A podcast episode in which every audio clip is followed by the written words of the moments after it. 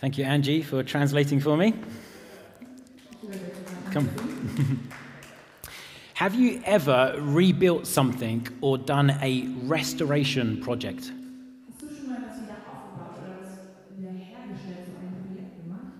Before I was a pastor, I worked as a landscape gardener. We would take out the ruins of old gardens and rebuild new landscapes.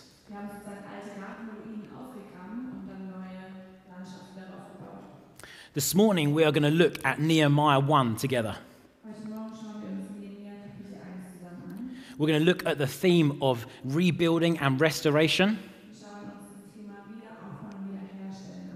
and how Nehemiah first went to prayer and before God. So, let me tell you a little bit of background for this story. Also ich erzähle euch ein bisschen den Hintergrund zur Geschichte. God's people have been captured and exiled by the Babylonians. This was part of God's judgment on his people as they had been disobedient to him.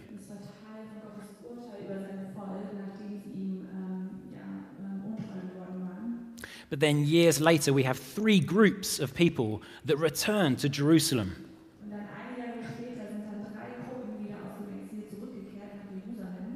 The first group uh, rebuilt the temple and they were led by a man called Zerubbabel.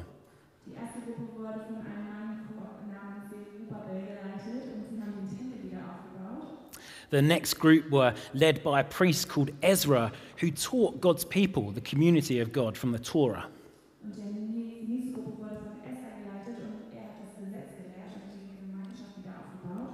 And then the last group were led by Nehemiah, and they rebuilt the city and the city walls.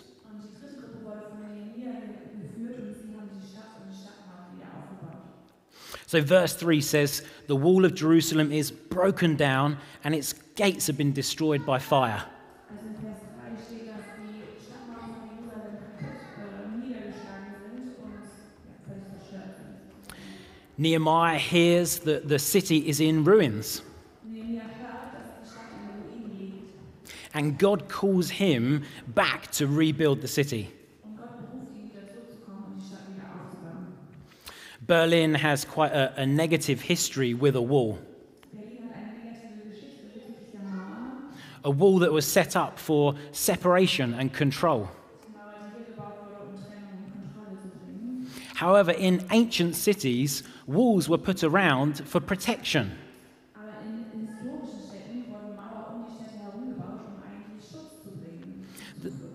The wall was put there to be a place of safety for the people of God.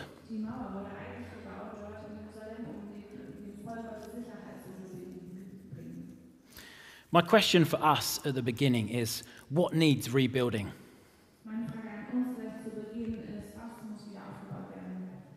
What needs rebuilding in our city, in our churches, and in our lives?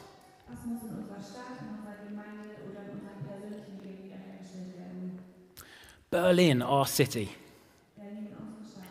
I heard that a lot of the city, the hills particularly, have been rebuilt out of rubble from the World War.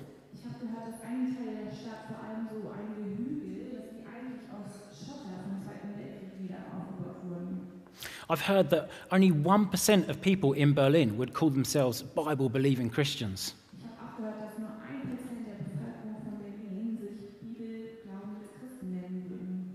Berlin is a city that has a dark history and is spiritually broken.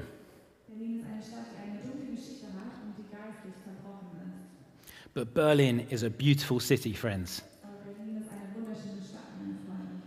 Our churches. What is your view and experience of church? God wants to rebuild and restore his church to a New Testament model. Gott möchte seine Gemeinde wieder neu aufbauen nach dem Modell des Neuen Testamentes. He wants a church that is full of his word and his spirit. A church that is full of the grace of God and the good news of Jesus, and also the power and the presence of the Holy Spirit. What about our lives? We've just lived through times of lockdown, haven't we? Been hard for many people. Maybe loneliness or addiction or depression.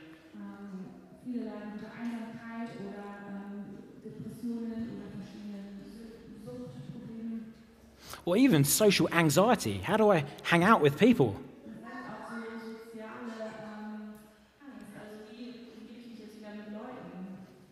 We went to the Pumpkin Festival in Schöneberg the other week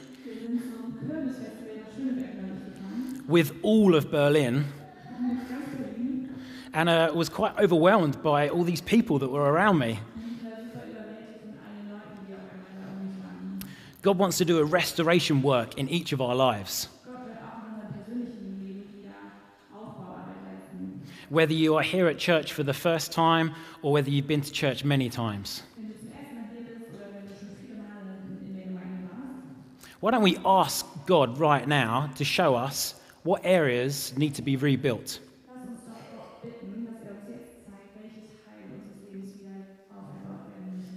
Ask in your heart, Holy Spirit, what areas of my city, my church, and my life need restoration?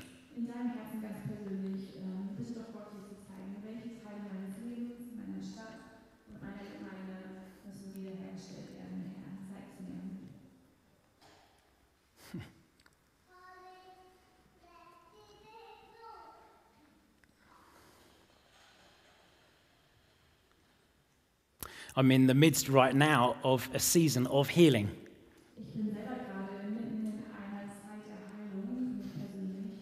I'm enjoying coming before the Lord God of heaven in prayer.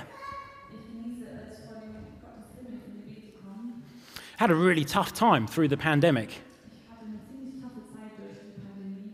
It's been a really hard year. God has given, by His grace, many tools that have helped me doctors, medication, physios, counselors, therapists, mentors. I've even joined a gym. I haven't been yet, but I've joined the gym. But let me tell you, friends, the most helpful thing for me in this season has been my prayer times with Jesus. As I've put Jesus first in my life and spent time talking to Him,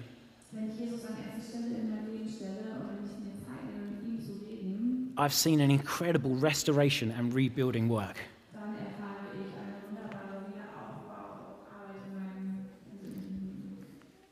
Prayer is powerful. In verse 1 of chapter 1 and verse 1 of chapter 2, we see this time of four months. In Vers 1 von Kapitel 1 und Vers 1 von Kapitel 2 sehen wir, dass diese Aufbauzeit vier Monate lang ging. In this four months of preparation, Nehemiah gives himself to prayer.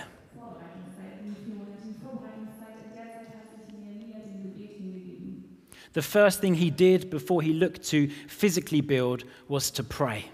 Das Erste, was er getan hat, bevor er körperlich irgendeinen Stein gebaut hat, war es zu beten. When Jesus' disciples asked him to teach them on prayer,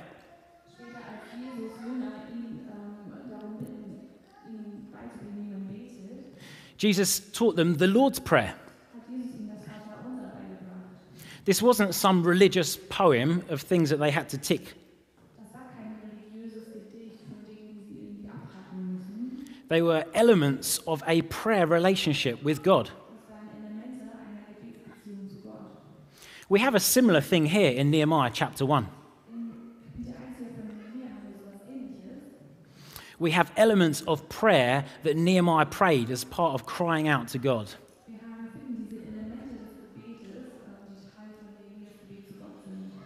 We have mourning. Nehemiah wept and mourned for days.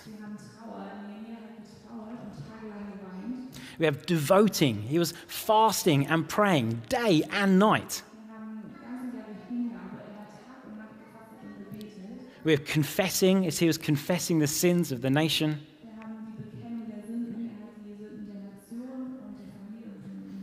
And we have asking, hear the prayer, give success.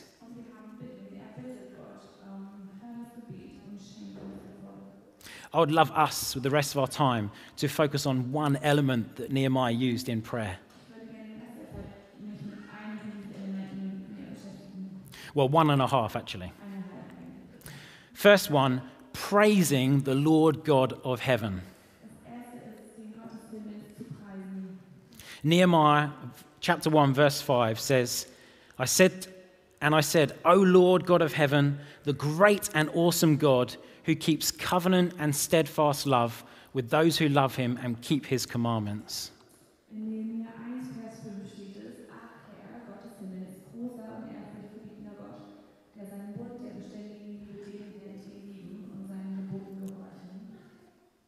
Nehemiah prays this prayer of adoration, thanksgiving, and worship to the God of heaven.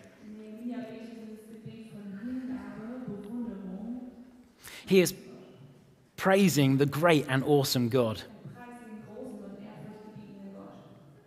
I wonder who or what do we praise and worship? How does praising and worshiping Jesus feature in your life?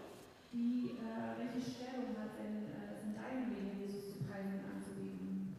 Nehemiah is praising the Lord God of heaven. He uses this combination of words on purpose.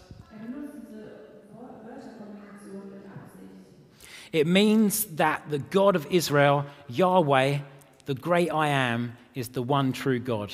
Es bedeutet, dass der Gott von Israel, Jehova, der große Ich bin, dass er der einzig wahre Gott ist. He's clear about who it is he's pra- praising Yahweh, I am, the Lord, the only true God. In the Gospels, Jesus shocks his audience as he also introduces himself as I am.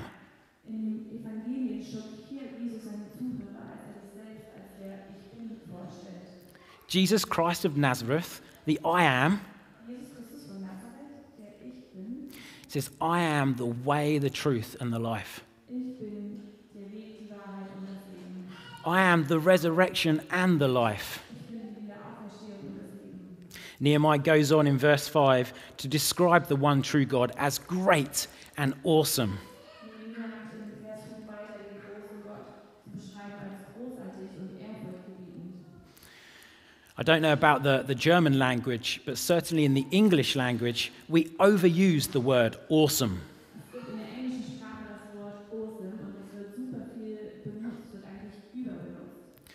Everything we see is awesome and great. Uh, maybe a, a goal in a sporting game is awesome. Or maybe that new electronic scooter company you saw in Berlin is awesome.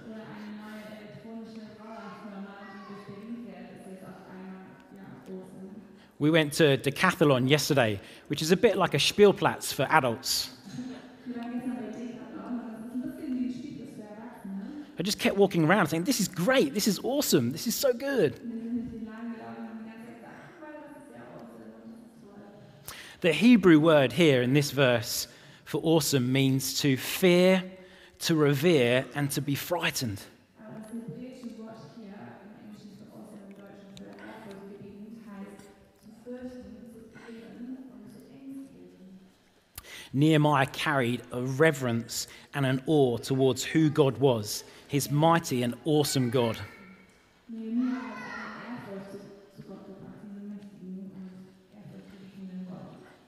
The Lord's Prayer starts with Our Father in heaven, hallowed be your Name.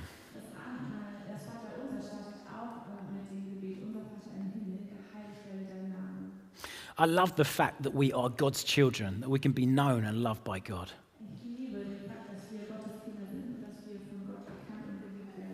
such a powerful thing to understand the Father heart of God.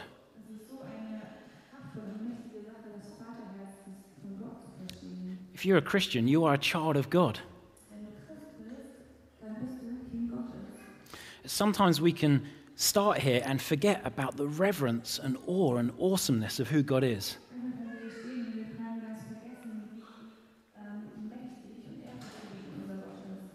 Because of Jesus, we can come with confidence before God.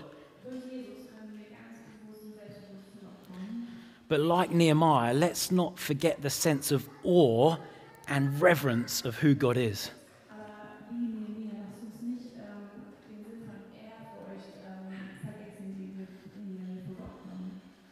Uh, Hebrews 1 talks about Jesus as our creator and our sustainer.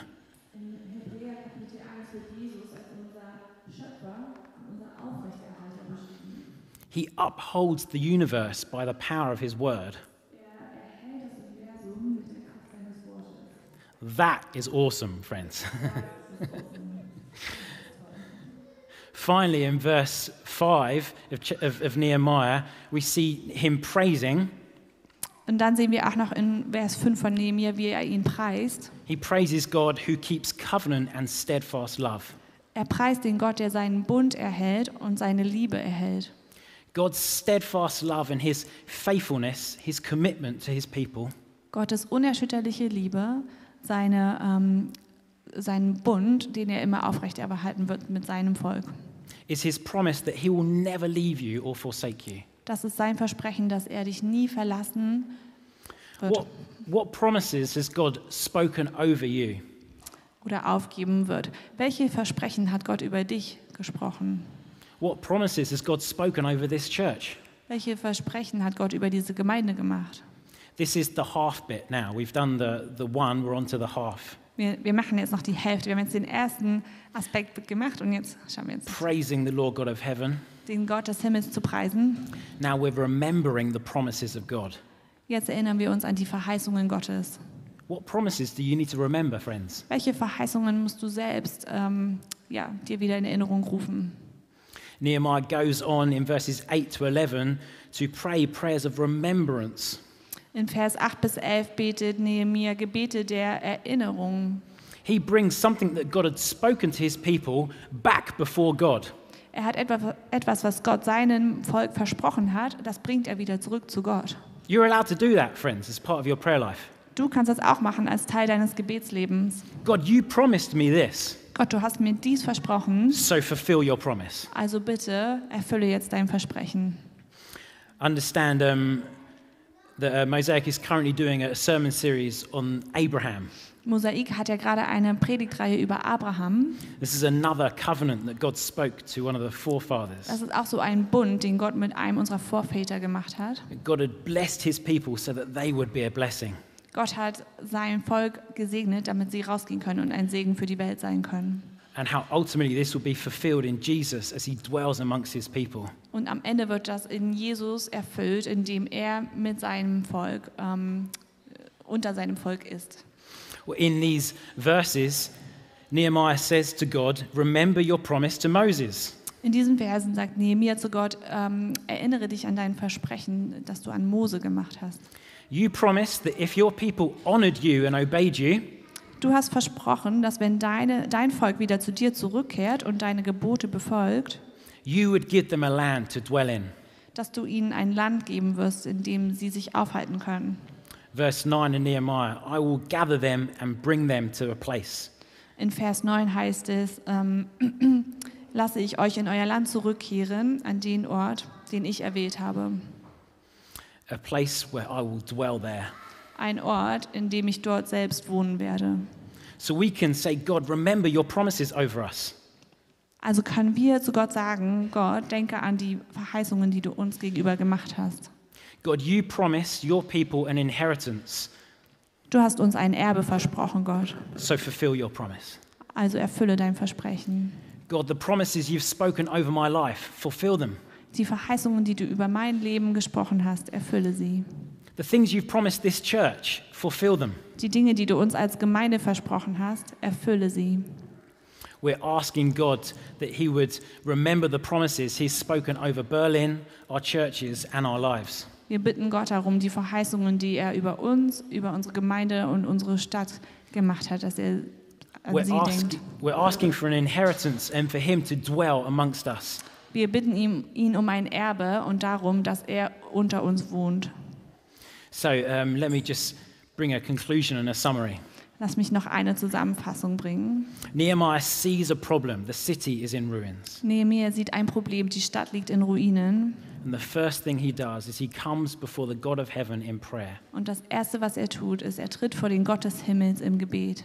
He praises our great and awesome God. Er preist unseren großartigen und ehrfurchtgebietenden Gott. He asks God to remember the promises of, of, a, of um, God dwelling with his people. Er bittet Gott, seine Verheißungen nicht zu vergessen, dass er unter seinem Volk wohnen wird. of rebuilding a city and dwelling amongst his people. Die Verheißungen, dass er seine Stadt wieder aufbauen wird und in, unter den Menschen wohnen wird. But sadly, friends, um, the, the book of Nehemiah doesn't end in this amazing party. Allerdings sehr leider, liebe Freunde, endet dieses Buch nicht in einer glücklichen neuen Gruppe von Menschen. The, the good intentions of the leaders are failed by the people. Die guten Absichten der Leiter wurden leider von den Leuten ähm, zerschmettert.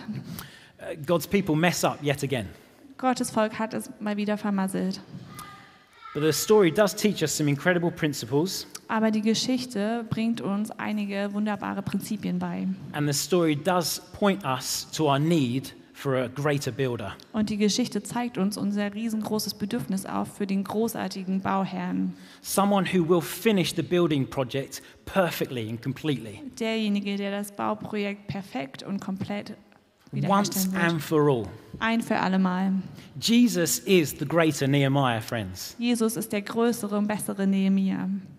Through Jesus' sacrificial death on the cross in our place, Durch Jesus Tod am Kreuz an unserer Stelle, by his victorious resurrection over sin, Satan, and death, durch seine siegreiche Wiederauferstehung über die Sünde, den Satan und den Tod, Jesus gives us the power of a complete restoration plan. Jesus gibt uns die Macht eines kompletten Wiederaufbauplans. He can make your life brand new. Er kann dein Leben brandneu machen. He can restore lives, churches, and cities. Er kann Leben, Gemeinden und Städte wieder aufbauen. Jesus has the power to totally restore your life, friend. Jesus hat die Macht, dein Leben komplett wiederherzustellen. He says, I am the resurrection and the life. Er sagt, ich bin die Auferstehung und das Leben. He offers you forgiveness of sins and a healing of brokenness. Er bietet dir die Vergebung deiner Sünden an und die Heilung dessen, was kaputt gegangen ist. He wants to give you a gift of new life and salvation. Er möchte dir das, die, das Geschenk des neuen Lebens und der Errettung geben. Toby, I wonder whether you guys can, can come up, if that's okay. I want to finish by reading uh, from another passage in the Bible. Ich werde gerne noch von einer anderen Passage in der Bibel jetzt zum Schluss lesen. From another leader around the same time of, of, of this story, Von einem anderen Leiter, ungefähr zur ähnlichen Zeit wie diese Geschichte hier, uh, Isaiah, Isaiah 61. namens Jesaja. Und wir lesen aus dem Kapitel 61. This is a great story about biblical restoration. Das ist eine wunderbare Geschichte über die biblische Wiederherstellung. When we look at and think about biblical restoration, Wenn wir uns die biblische Restauration oder Wiederherstellung anschauen, it is often described as receiving a double portion. dann ist das oft beschrieben, ähm, indem ein, eine doppelte Portion genannt wird. Things are restored to an even greater state than what they were before. Die Dinge sind sozusagen doppelt so gut wiederhergestellt, wie sie vorher waren. Isaiah 61, verse 7 says, Instead of your shame, there shall be a double portion. Anstatt eurer Schmarrn werdet ihr das Doppelte haben. Instead of your dishonor, they shall rejoice in their lot. Und anstatt der Schande werden sie jubeln über ihr Teil. Therefore, in their land, they shall possess a double portion. Darum werden sie in ihrem Lande das Doppelte besitzen, They shall have everlasting joy. werden ewige Freude haben. Friends, God wants to do a restoration work in our city and in our churches. Freunde, Gott will eine Wiederauferstehungsarbeit leisten in unserer Stadt und in unserer Gemeinde. He wants to give this city and the churches in this city a double portion. Er will dieser Stadt und den Gemeinden dieser Stadt eine doppelte Portion geben. Uh, Berlin, our, our, our city. Berlin, unsere wunderschöne Stadt. I love this verse 4, Isaiah 61 says, They shall build up the ancient ruins. Und in Jesaja 61, Vers 4 steht: Und sie werden die uralten Trümmer aufbauen, They shall raise up the former devastations. die Verwüstung der Vorzeit aufrichten, They shall repair the ruined cities, und sie werden die verödeten Städte erneuern, the devastations of many generations. was wüst lag von Geschlecht zu Geschlecht. Berlin is beautiful, friends. Berlin ist wunderschön, Freunde. God's kingdom is coming in this city. Gottes Königreich kommt in dieser Stadt. God is dwelling amongst us in his church, Gott wohnt unter uns in seinen and Kirchen. many generations will come to know him. Und viele Generationen werden ihn kennenlernen. God is building his church here in Berlin. Gott baut seine Gemeinde hier in Berlin.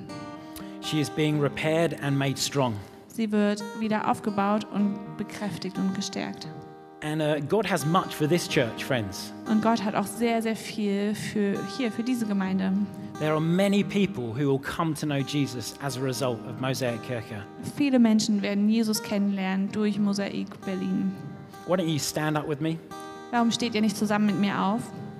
I have one more verse to read you. Ich habe noch einen Vers, den ich euch vorlesen möchte.